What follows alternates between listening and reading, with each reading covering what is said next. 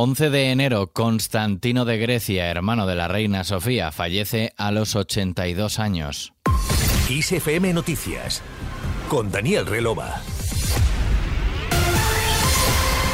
El ex rey de Grecia, Constantino II, hermano de la reina Sofía, falleció este martes a los 82 años de edad en el hospital privado Igeia de Atenas, donde había sido hospitalizado la semana pasada. Junto al ex monarca se encontraba desde hace días toda su familia, incluidas sus hermanas Doña Sofía y Doña Irene, quienes habían acudido desde España para estar junto a él en sus últimos momentos de vida. Constantino II llevaba varios años con una salud frágil. El gobierno gobierno griego, por otra parte, decidirá en la mañana de este miércoles qué ritual funerario le otorgará al ex rey Constantino II quien fuera rey de Grecia durante siete años hasta que la monarquía fue abolida en el país en 1973.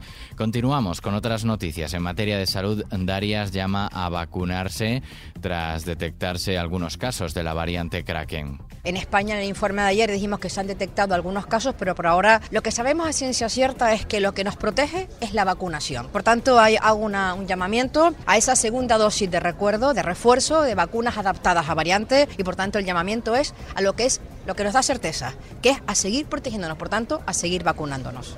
Según dijo ayer la ministra de Sanidad, Carolina Darias, a preguntas de los periodistas, el 73% de las personas mayores de 80 años ya la han recibido, si bien ese porcentaje se quiere incrementar. Además, recordó que España fue uno de los pocos países de la Unión Europea en la que la vacunación contra el COVID llegó al 100% en este grupo de edad. Y cuestionada por la posibilidad de endurecer los controles a los viajeros procedentes de China ante el previsible incremento que podría suponer los desplazamientos motivados por la celebración a final de mes del Año Nuevo Chino. La ministra subrayó que España ha sido uno de los países que ha liderado la anticipación en la adopción de medidas en este caso. Por otro lado, las tres candidaturas a liderar Ciudadanos cerraron este martes una campaña un tanto agria centrada en las duras discrepancias entre las listas de Inés Arrimadas y Edmundo Val, que se preparan para el asalto final en las primarias que se celebran este miércoles y el jueves 7.642 afiliados podrán ejercer el derecho a voto en una votación que se realizará vía telemática y cuyo recuento estará supervisado por interventores de las tres listas. Y el Pleno del Tribunal Constitucional también elige hoy a su presidente o presidenta entre Cándido Conde Pumpido y María Luisa Balaguer. Los dos candidatos progresistas no lograron ayer ponerse de acuerdo en una candidatura de unidad para presidir el órgano.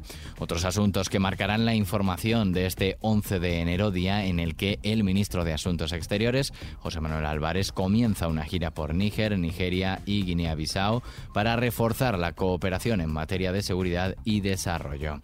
Manifestación frente a la sede del Ministerio de Transición Ecológica y Reto Demográfico. Regantes y agricultores de Alicante, Murcia y Almería se manifestarán en defensa del trasvase Tajo Segura. Los gobiernos de Andalucía, Valencia y Murcia presentarán alegaciones al plan del Tajo y pedirán al Consejo de Estado un informe desfavorable sobre el proyecto del Real Decreto que afecta al plan hidrológico e incluye la regulación del trasvase Tajo Segura.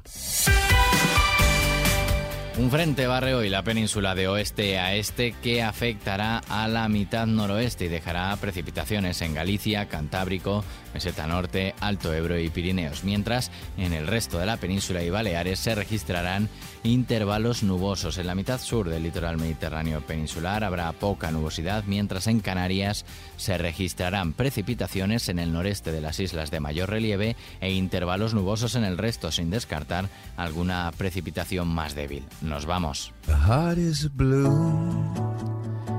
Fans de U2 recibieron una carta manuscrita del guitarrista de la banda que parece indicar que el anuncio oficial del próximo álbum es inminente. Ya sabemos que llevará por título Songs of Surrender y que contará con 40 canciones del catálogo de U2 reinterpretadas. Según dice la carta, el cuarteto se propone traer al presente de nuevo esas canciones para darles el beneficio o no de una reinvención del siglo XXI. En Twitter, U2 ha compartido un tweet con un vídeo y en el mensaje podemos podemos leer una fecha, 17 de marzo, todo indica que ese será el lanzamiento, el día del lanzamiento. Aquí terminamos. Susana León ha estado a los mandos de este podcast de XFM Noticias. La música sigue en XFM con toda la información actualizada.